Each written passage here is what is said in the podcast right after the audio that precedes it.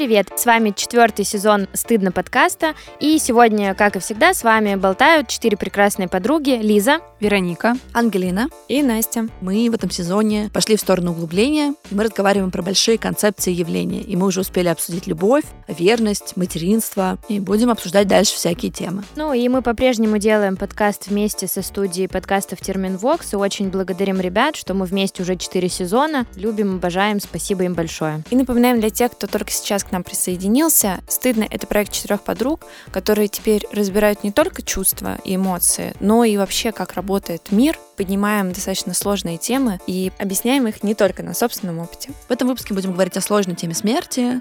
Она вызывает очень много чувств. Мы сегодня попробуем разобраться, с чем эти чувства могут быть связаны и что эти чувства про нас говорят. Вообще, на самом деле, в этом выпуске я как раз хотела поговорить не о, о самом переживании опыта смерти кого-то, а именно о переживании смерти собственной, потому что мне кажется, что через осознание и размышление о собственной смерти мы можем что-то понять о жизни. Но фишка в том, что когда мы рассуждаем про чужую смерть, мы, правда, говорим о своем опыте. А опыта собственной смерти у нас нету, если, ну, вдруг у кого-то клиническая смерть была, но, насколько мне известно, нет, из нас нет. четверых нет. Да, то есть то все, что мы можем обсуждать, это идею смерти. Теоретически. Теоретическую часть, грубо говоря. И это такая очень комплексная штука, во многом, кстати, определяемая культурально потому что люди думают и думали о смерти очень-очень много лет. И э, в этом смысле идея смерти как некого маркера жизни тот же самый Фрейд писал в его эссе «Быстротечность», что осознание ценности чего-либо приходит, когда мы понимаем конечность этого. И для меня понимание, что все мы смертны, оно во многом определяет то, как я живу. Ну, Еще эту тему поднимал философ-антрополог Трубников. Я могу процитировать сразу, не делав вид, то, что это я читаю, э, что я это не читаю, простите. «Не бойся умереть, прожив. Бойся умереть, не узнав жизни, не полюбив ее и не послужив ей. Для этого помни о смерти, ибо только постоянная мысль о смерти, о пределе жизни поможет тебе не забывать о предельной ценности жизни». Мы чуть-чуть сейчас пробежимся по тому, как люди думали о смерти, не особо сильно углубляясь, потому что мне кажется, что в целом мы понимаем, для, например, древних египтян сама идея жизни была идеей подготовки к смерти. Ты переходишь на другой этап, и ты к нему готовишься. Это в целом была довольно популярная идея. Все бравые воины переходили в вот это вот царство бравых воинов, где они бесконечно пировали. А, это да. Вальгала, да-да-да. Да, это тоже идея, что ты не боишься смерти, тебе не нужно думать, потому что такой там мне сказали, что мне делать по жизни, там я все сделаю по списку, там меня как встретят, я там буду вечность жить в кайфе. Угу. И поэтому мне кажется, что тема про переселение душ, что если ты вел себя хорошо, дальше ты станешь там человеком из другой э, касты. Вел себя плохо, станешь камнем. Станешь камнем, но мне кажется, идея про камень крутая. Червяком там, наверное. Червяком, может. Ну, то есть вот тебя ждет жизнь полная страданий, если ты в прошлой жизни облажался. Мне кажется, тут Лиза может еще рассказать про древних христиан. Ну да, в Средневековье были какие-то похожие воззрения, что смерть — это не конец, что за смертью есть там что-то что-то есть, но разница в том, что э, в христианстве все-таки есть понятие ада и рая, но это опять же в зависимости от того, как ты проживешь, будешь ли ты следовать заповедям, не будешь ли ты их нарушать. Соответственно, если ты не будешь, то ты попадешь в рай, хотя я абсолютно в это не верю. В смысле, я не в христианской вере мне скорее реинкарнация ближе, но мысль о том, что что-то там дальше есть, она как бы классная, правда, и успокаивающая. Ну и вот христиане верили, что душа бессмертна, она где-то там что-то продолжит э, свое существование, и в этом есть какая-то еще доля мистификации, что, соответственно, ушедшие могут э, общаться с живыми, и вот эта вся история там про привидение, умирает человек, надо завесить зеркала, ну и вот эта вот вся штука, которая меня в детстве люто вообще пугала. Я до сих пор она пугает. Да, ну как бы при том, что... Не... Люди до сих пор завешивают зеркала. А, а это да, христианская да... тема? Мне кажется, что это какие-то языческие какие-то Нет, православная штука. Нет, да, это как бы... Да. Это вот часть э, вот этих вот обрядов, э, скажем, Нет, самый, самый жутковатый, наверное, для меня обряд, которого мне не дали в силу моего возраста участвовать, что тебе нужно сутки, по-моему, после смерти человека сидеть с Трое, ним. в некоторых трое. В некоторых трое. И вы В смысле, реально сидеть, сидите прости, сидеть. с трупом. Ты завешиваешь зеркала не, не чтобы там он тебя не пугал потом, Да. а чтобы его ничего не задержало на земле, и чтобы он мог спокойно отправиться себе в свое путешествие в рай. И как бы христианство предел спасения души. Если ты веришь, что душа в целом есть вообще, то ты думаешь, что есть некие пертурбации И с этой она, душой. надо понимать, что она бессмертна в христианстве. То есть почему, например, с тобой могут приходить общаться умершие люди, потому что их душа бессмертна. Мне просто казалось, что как бы вот он умер, все его определили в какое-то местечко, и он Там там, тусуется. Нет. Да, просто вот все вот эти истории про то, что там дух пришел, там какая-то черная кошка, примета, там Нет. птичка в окошко постучала. Мне казалось, что все это какие-то языческие штучки. Не-не-не. Я тебе просто, это- а, я расскажу, у меня бабушка после смерти вот дедушки, как раз он умер там следом за папой, и мне было очень страшно, когда мне бабушка говорила, что типа я слышу, как он ходит. Потом мне рассказывала, что она как-то проснулась, и она увидела его рядом. И, в общем, Я, я- вот это вечная история. Мне тоже, Ой, вот меня все тоже мои родственники говорили, я говорила. просыпаюсь, бабка рядом сидит. Вот все как Нет, один мне просто вообще. кажется, что я всегда это объясняла тем, что типа человек переживает Да, смерть, да, да. и это вот некие игры такие психологические, что там я слышу, я вижу. Ну и как бы после смерти папы я слышала, как будто он открывает дверь.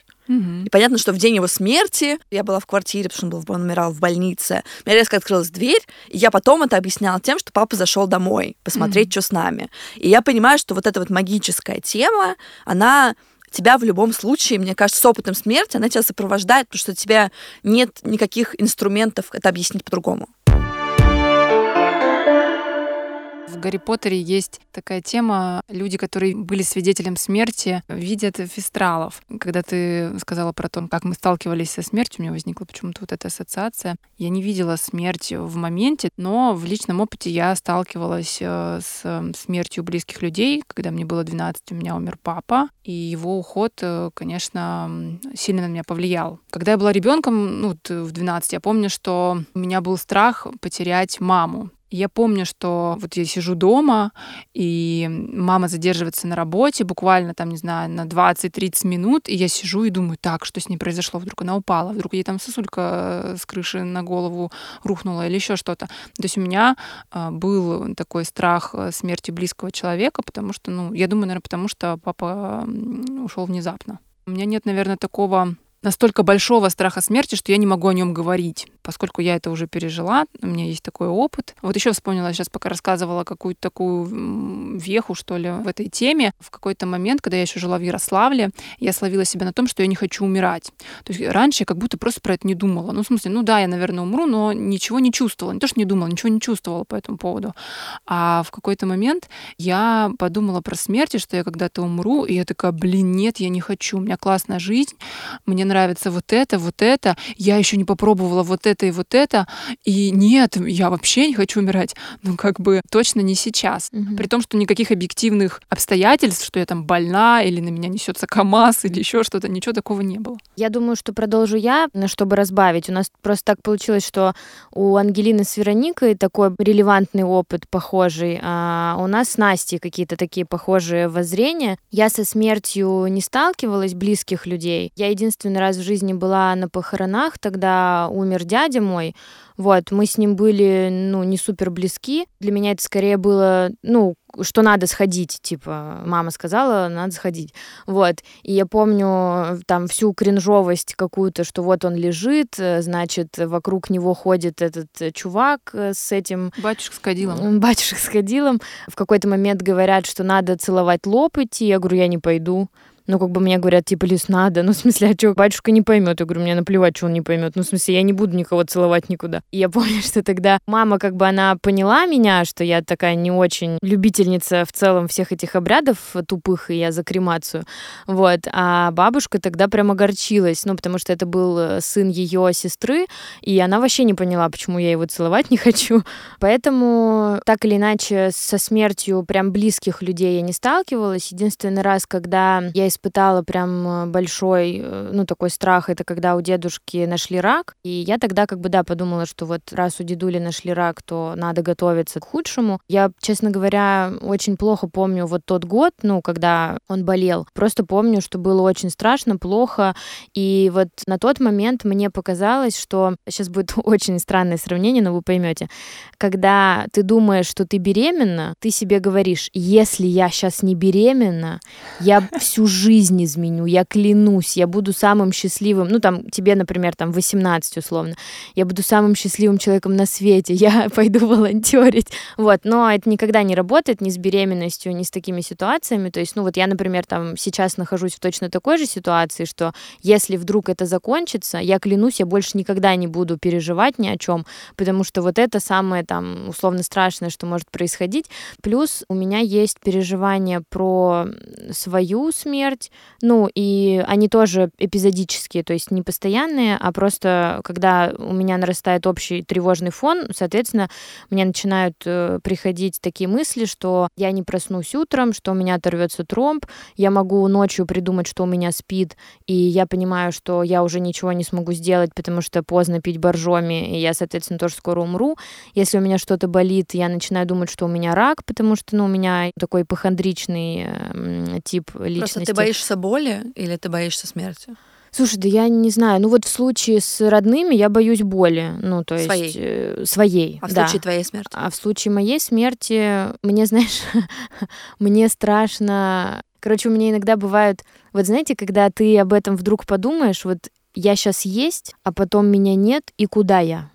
И вот эта вот мысль и куда я, Что там после смерти? да, она меня беспокоит. Это что-то для меня трансцендентное, да, непознаваемое, как это я есть, куда я денусь.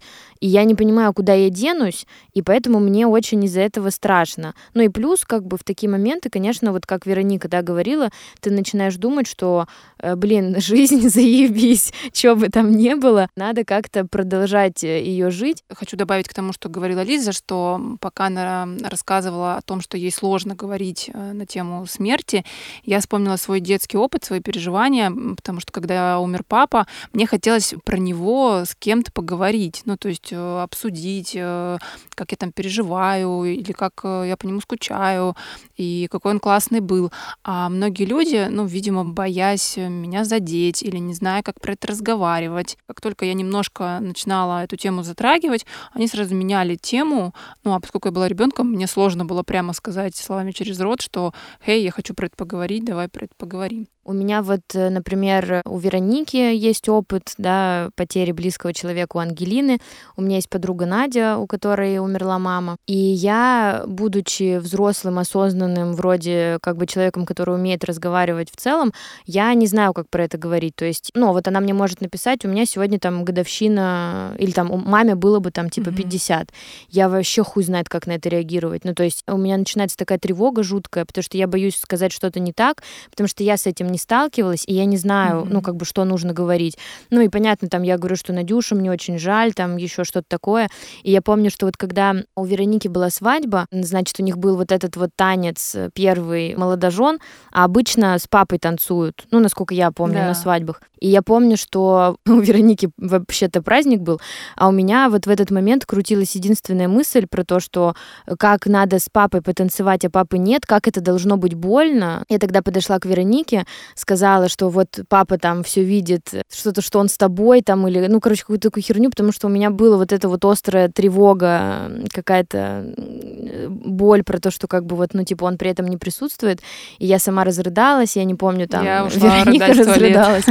А, Вот, в общем, испортила Веронике первый танец. Не-не-не, ты не испортила, но это правда было как-то трогательно, да, и попала, видимо, вот в то местечко, куда, куда и надо. Настя, как у тебя? У меня похожие идеи и мысли, как и у Лизы касательно смерти. И у меня в семье никто не умирал из тех, с кем я поддерживала близкую связь. Но за последние пару лет я столкнулась со смертью. Но эта смерть была у моего брата. У нас э, разные отцы, следовательно, там несколько разных родственников.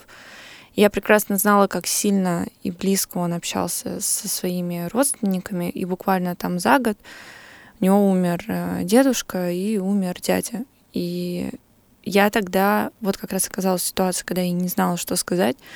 Но даже сейчас я вспоминаю вот эти ощущения, мне так плакать хочется. Это абсолютно ужасно. И я там сидела с ним рядом, и просто, я честно ему сказала, говорю, я не знаю, что тебе сказать, но если я могу тебе чем-то помочь, я вот рядом, не знаю, там, плакать, не плакать, вот, он такой, все окей. Я помню, что я впервые в детстве поняла конечность какую-то жизни. Это было абсолютно странно, что почему-то самые такие сложные концепции приходят в ванной, когда тебе лет 10, ты купаешься, и в какой-то момент ты такой, о, а я же когда-то умру. Я же когда-то не буду видеть эту воду. То есть я это воспринимала так, что в какой-то момент занавеска упадет. И все будет просто черное. Потом ты идешь дальше, глубже, и такое, а черное тоже же есть что-то, следовательно, ты уходишь в никуда, а это никуда, это где есть ничто. И ты такой, блядь.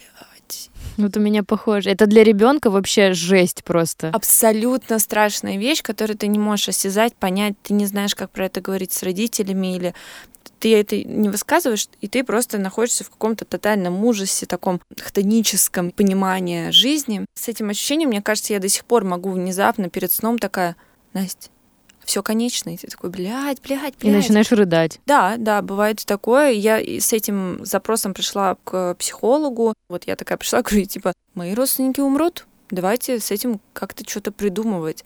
И у меня все-таки первая ступень понимания того, что умрут родственники, близкие, родители, родные, там, друзья. А второе, то, что, ну, наверное, когда-то умру я.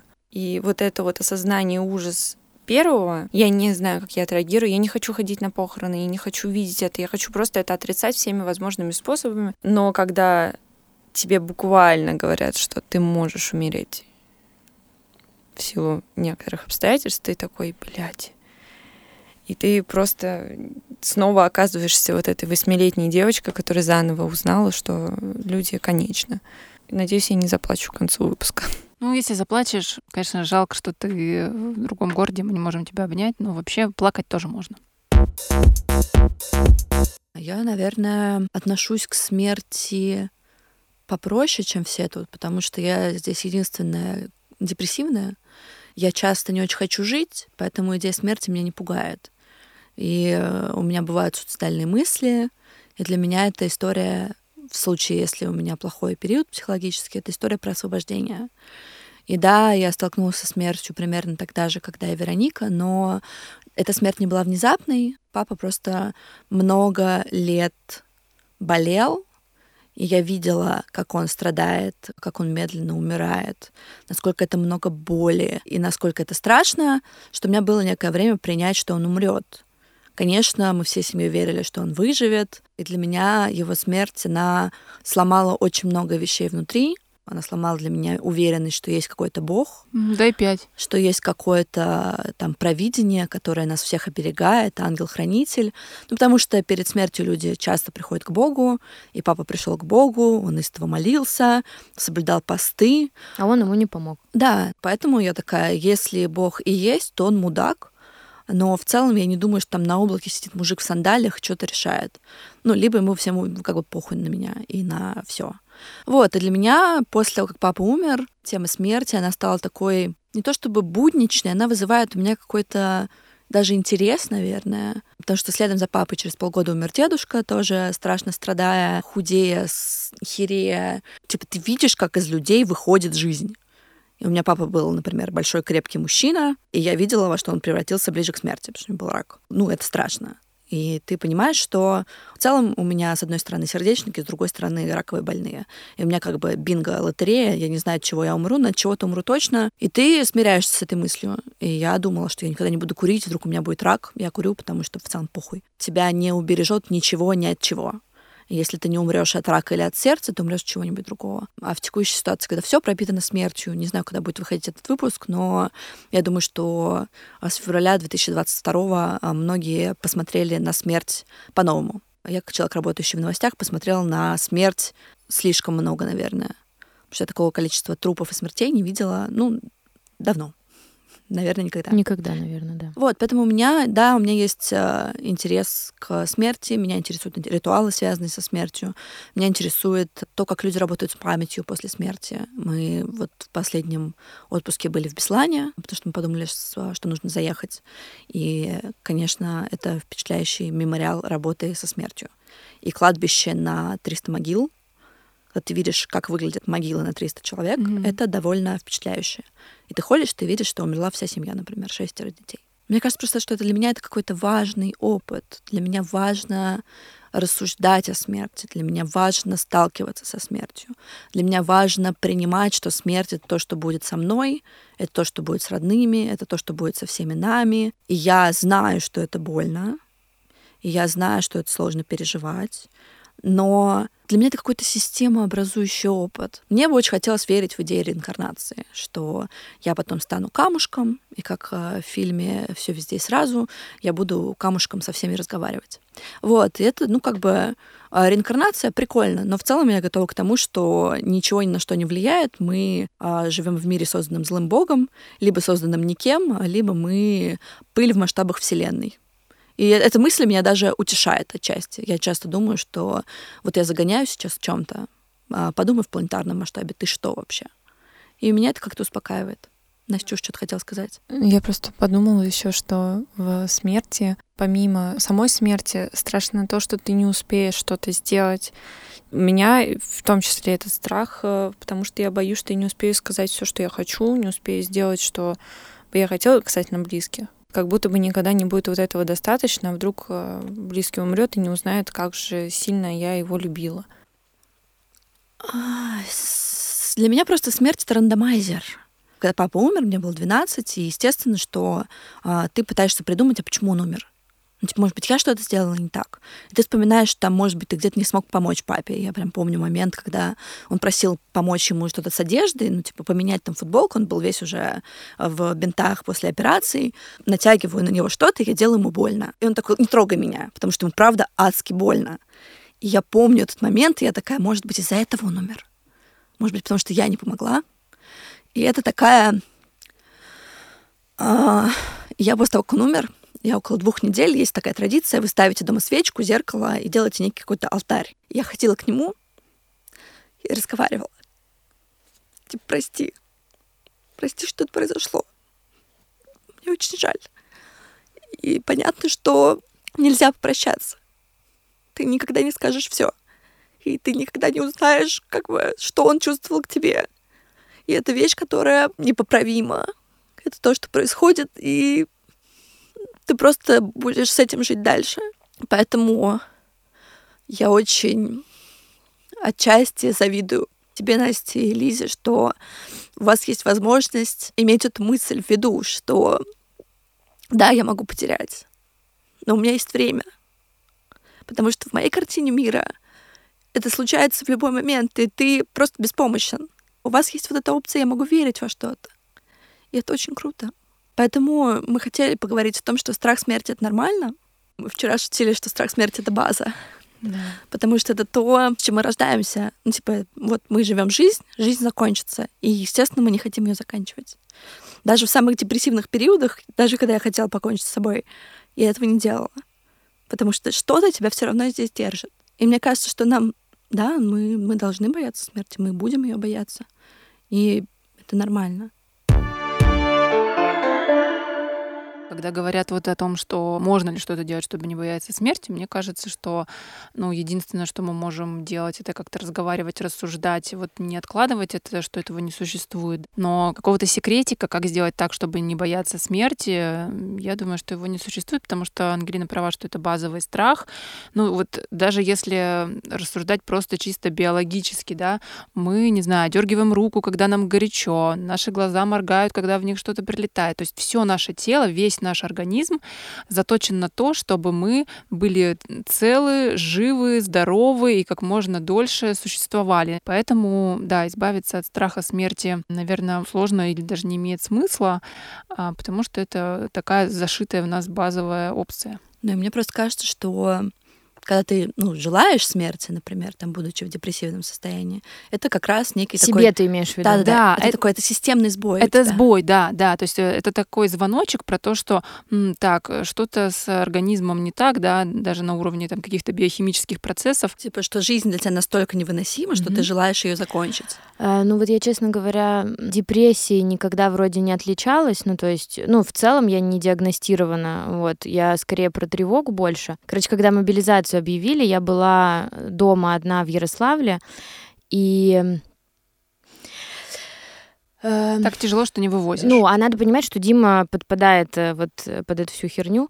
Вот, и я подумала, что мне настолько, ну, как бы невыносимо про это думать. Ну, и, и в целом э, даже не про то, что это точно произойдет, а мне даже ожидание того, произойдет это или нет, ну, как бы оно настолько невыносимо, что я, наверное, впервые подумала о том, что мне в этой ситуации существовать не хочется. Ну, то есть я не смогу предпринять точно никаких действий, потому что я знаю, что я что-то сделать точно не смогу. Но думать о том, что как было бы классно, если бы меня в этом не было, если бы меня здесь не было. Ну да, у меня тоже просто были такие мысли в некоторых моментах, что как будто бы, может быть, не, даже не сколько классно это совершить, да, а просто настолько невыносимо, что как будто бы хочется не быть. Не быть, да, да. Есть еще такая сакральная концепция смерти, что мы настолько не понимаем, что может быть там дальше, что ты не стремишься, скорее всего, туда попасть.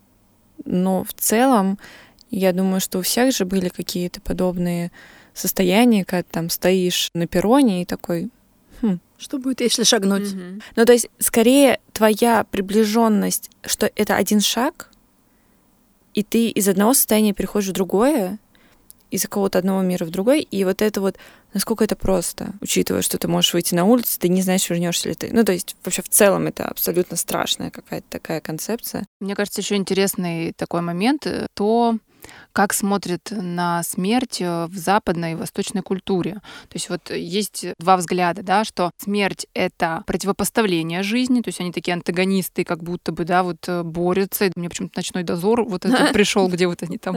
э, Заруба. Да, да, да.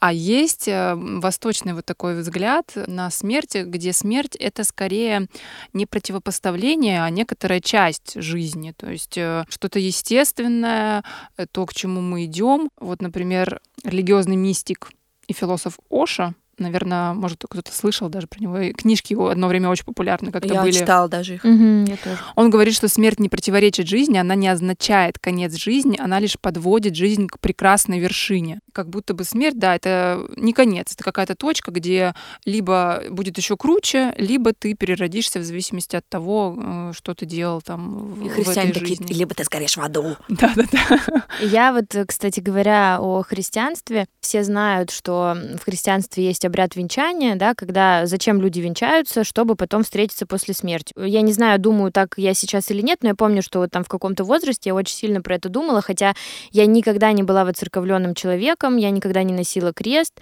и мне всегда в э, церквях плохо было. Помню, в детстве была ситуация, когда мы с классом приехали в церковь какую-то древнюю, там где-то под Ростовом, и она была очень маленькая, темненькая, и мне стало плохо, меня вывели на улицу, и вместе со мной там вышел папа моей одноклассницы, моя мама и батюшка, и он сказал, что она у вас бесноватая, ну типа, что раз мне стало плохо. И я Обожаю. а потом в какой-то момент я мылась, я еще тогда маленькая носила крестик, и у меня крестик зацепился за душевую эту, э, как ее, занавеску, А, занавеску? занавеску, и меня чуть-чуть поддушило, я, тогда точно подумала, что я бесноватая 100 очков, я не буду больше это носить, потому что, ну, Зачем я буду, если я ему не очень нравлюсь? Так вот, про венчание у меня была вот эта вот мысль, что я человек не воцерковленный, но мне, поскольку я очень романтичная натура, мне так нравится эта идея вот совместной жизни после смерти, что я даже в какой-то момент думала, что я пойду венчаться с человеком, там, которого я полюблю, потому что эм, в целом, что нет, а вдруг... Ну да, хер его знает, Ну, как бы, а вдруг встретимся. А вдруг э, вы повенчались, но ненавидели друг друга все это время. А потом вы там встретитесь. Да, и вы такие, ебать, теперь Не, но вечность с тобой. Я, я тогда, опять же, будучи романтичной натурой, конечно же, думала о том, что если я пойду венчаться, то это там любовь на всю жизнь, у нас все будет Нет, замечательно. что любовь это статика, что она бывает да, на всю жизнь да, одна. Да, и нам надо, собственно, после жизни остаться тоже вместе. Мне эта идея очень Но нравится. Она красивая, да. Хотела бы повенчаться со своими друзьями, было бы в разы веселее, мне кажется. Да, чтобы туса была. Как я уже говорила где-то в начале выпуска про вот э, антрополога и философа Трубникова Николая, что его концепция заключалась в том, что не бойся умереть, бойся не прожить эту жизнь. И вот эта концепция мне особенно близка, потому что я творила много разной фигни, и как раз я это делала, потому что, как потом я уже это узнала благодаря Веронике, что это все про страх смерти. Насколько я боялась умереть, и боюсь. Поэтому я стараюсь свою жизнь наполнить абсолютно какими-то сумасшедшими событиями, которые вот делают мою жизнь яркой. И якобы все это будет не зря. Но на самом деле, по факту, в быту это вообще никогда не работает, потому что когда у тебя происходит какая-то незначительная чушь, ну, условно, там, не знаю, вот тебя что-то расстроило, и ты сидишь там из-за этого гоняешь, переживаешь, плачешь, из-за которой, если бы я в моменте подумала, «Ах, я же умру, я бы сразу перестала переживать. Ну, потому что как бы в рамках там моей всей жизни это не Но- стоит но как потому бы что мы не того. помним Но- каждый день про это. Да, но в быту сложно об этом помнить, что так, э, разбилась любимая тарелка, я умру, все хорошо. Это как это, вот это Ну, видео, вот это салатик, если бы мы помнили про смерть каждый, каждый день. Вы не знаете это видео? Нет. Блин, ладно, пришлю, тогда вырежем. Не, ну это, ну, что там кто-то радуется салатику. Да, там мужчина приходит, э, ну, видимо, домой, ему, может, там кто-то приготовил, и он такой, э, ну, берет там вилку, начинает есть, и такой, «М, салатик! Ну, Там, про- там просто салат. Ну, короче, он так радуется обычному салату, и, наверное, если бы мы постоянно помнили про смерть, может быть, ну, я вот Все салаты были Ну, бы вкусные. Да, да. На самом деле, да, я просто подумала, у Стейнбека есть книга «Зима тревоги нашей», там все, все очень плохо, я просто люблю Стейнбека. Там была важная для меня мысль, что нам повезло, что мы люди, потому что мы умеем забывать. Мы про многое забываем, и в этом смысле наша голова нас спасает. Из того, что, о чем мне хотелось еще поговорить в подкасте, это о том, что сейчас идея смерти под влиянием современных технологий в целом развития общества, она меняется, потому что мы можем жить дольше, чем наши предки. Мы можем вылечивать гораздо больше болезней. а, Мы можем переживать в большем количестве популяции большие катастрофы. Мы выживаем. Да, мы выживаем. Тот же ковид, например, а, его можно сравнить, не знаю, там, с условной чумой. Тогда умирало в процентном соотношении больше людей, чем сейчас. Мы просто способны переживать такие вещи, и отсюда возникает очень много вопросов, потому что мы, в отличие от наших предков, видим это, ну, типа, в первый раз они заканчивались на этом, а мы продолжаем жить. И плюс у нас есть возможность продлевать свою собственную жизнь, есть идея о бессмертии, есть идея о цифровом бессмертии, что твои посты, твоя социальная, там, диджитальная твоя личность будет жить долго, может быть, дольше, чем все. Но это еще одна мысль, которая позволяет тебе меньше тревожиться о смерти, потому что как раз осознавая, что ты умрешь, ты ищешь вещи, в которых ты можешь сохраниться. Условно, люди делают детей Да, часто хотела для это этого, сказать. что это часть меня, которая будет жить в мире потом. Меня эта мысль никогда не подбадривала, потому что такая, я-то умру, мне уж похуй будет. Мне нужно что-то, что успокоит меня, а не условных моих потомков потому что, ну, как бы мне на них все равно, они как бы меня не очень касаются. Но в целом думать об этом и размышлять об этом очень прикольно. И я хотела с вами поговорить, наверное, про эвтаназию, потому что, ну, типа, я когда думаю о своей смерти, я очень хочу избежать боли, Мгм. потому что я видела, как это может быть больно, и я всегда надеюсь, что если бы там условный бог есть, то можно я, пожалуйста, не буду умирать годами, блядь, харкать кровью и мучиться. Можно мне просто быстро ать и все. Ну, я точно так же фанатка и поклонница эвтаназии. К сожалению, в нашей стране это нереально, потому что у нас э, права человека не учитываются обычно. Но мне кажется, что это классное право, право любого человека закончить жизнь в целом тогда, когда он хочет. То есть я понимаю, что есть какие-то, например, психические психические расстройства, да, когда человеку кажется, что он жить больше не может, и в таком случае э, стоит обратиться к специалисту. Но есть, правда, состояние, когда ты не хочешь больше жить, тебе больно, тебе не нравится, тебе не прикольно, ты там, не знаю, не хочешь быть обузой для своих близких. И мне кажется, что право умереть должно быть у каждого человека в каждой стране. У нас в России можно реализовать только право на самоубийство, и то тебе потом все родственники будут про тебя говорить, что ты горишь, скотина, в аду, всех нас оставил. Ну э, да, потому что такое. самоубийц нельзя хоронить нормально. Убивать нельзя. Убивать Да, нельзя. да, вот. Но мне кажется, что эвтаназия это просто гуманный способ помочь человеку избежать э, каких-то страданий. Это действительно право каждого. В этом смысле мне вспоминается два фильма. А, Первый, естественно, это «Море внутри» с э, Хавьером Бардемом. Это как раз э, фильм про парализованного человека, который бьется за право умереть. И он там создает сложную очень схему из людей, которые делают незначительные действия, но которые помогут ему в итоге избавиться вот от этой жизни полностью обездвиженной. В этом смысле, да, он про право на смерть, потому что о нем очень мало говорят. Потому что у тебя есть безусловное как будто бы право на жизнь, но как будто бы тебя лишают права на смерть. А второй фильм, который мне приходит в голову, это документальный фильм э, с Терри Пратчеттом, это писатель-фантаст, где он э, разговаривает э, с людьми, которые пытаются умереть. И он там сопровождает целую семью, где мужчина решает умереть э, вот в эту швейцарскую клинику, где они делают эвтаназию. И там показывают именно вот этот момент его отхода к, к смерти. И это очень такой светлый момент, когда все помогают ему вот от этой жизни мучительной и сложной освободиться. И это момент про любовь, это момент не про страх, это момент про то, что вот все родные с ним, он от них уходит. Но это светлый уход. И это очень важные, мне кажется, как бы темы, о которых стоит думать и рассуждать, потому что мне кажется, что мы имеем право на смерть, мы имеем право на самоубийство, мы имеем право не жить жизнь, которая Которую не невыносима, хотим. да. Мгм. Ну, я согласна, да. У меня тоже, наверное, такая же позиция. Еще у меня была мысль про то, что, возможно, в нашей стране, в других странах вот это право на смерть э, как-то законодательно не оформлено, в том числе и потому, что мы все-таки большая часть нашей страны исповедует христианство, а ну, жизнь дает и жизнь забирает э, Бог. Бог. Я еще хотела добавить, что это ни в коем случае не противоположность эвтаназии, то есть это абсолютно разные ветки мысли, но в России э, хотя бы есть э, возможность закончить жизнь без боли достойно в каком-то хорошем месте, в хосписе, да.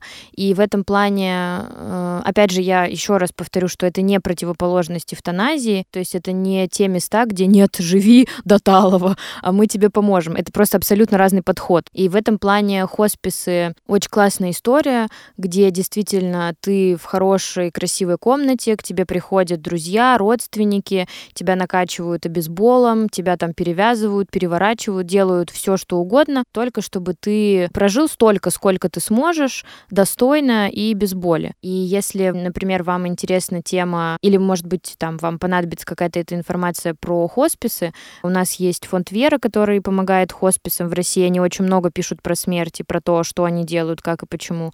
У нас есть детский хоспис «Дом с маяком» очень классный, и я там была, и там нет ощущения, что ты приходишь э, в какую-то там каталажку вонючую, там классные каюты у них это называется, какие-то мероприятия. Понятно, что в любом случае смерть это не праздник, это грустно и больно, но, по крайней мере, мне нравится возможность умирать достойно. Ну, на самом деле, это большое достижение. Они же не так давно появились, все эти хосписы. И в целом то, что в нашем э, государстве допустима вот эта идея и есть возможность хоть как-то помогать людям не мучиться, это очень важно.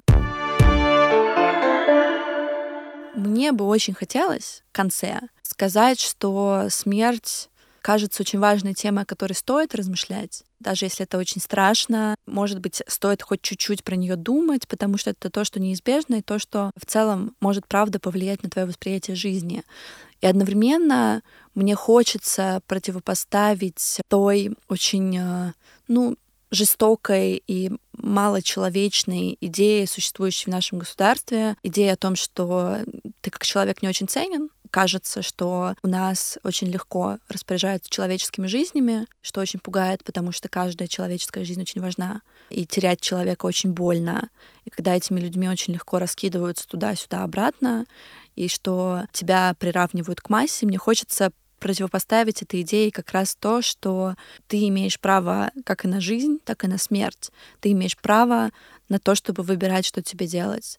Ты имеешь право защищать то, что тебе важно. И, наверное, твоя собственная жизнь — это тоже часть вот этой защиты. Мне кажется, что здесь классно, если каждый просто как-то к себе это применит, ну вот про то, насколько цена жизнь действительно любого, да, и будет как-то там с уважением относиться к ней, к своей в целом, вот нести этот какой-то гуманизационный посыл, потому что хочется верить, что общество в том числе может менять отношение к человеческой жизни, к смерти в том числе. Поэтому спасибо большое, что вы нас послушали.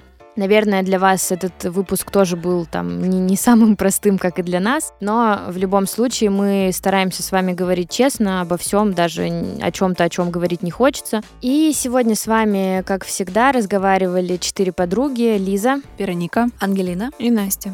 Напоминаем, что нас можно слушать везде, на SoundStream, в Apple и Google подкастах, на Кастбоксе, Яндекс.Музыке и других подкаст-платформах. А еще мы выходим на YouTube. Ставьте оценки, пишите отзывы и предлагайте новые темы. И не забывайте, конечно, подписываться на нас э, в той самой запрещенной соцсети с картинками.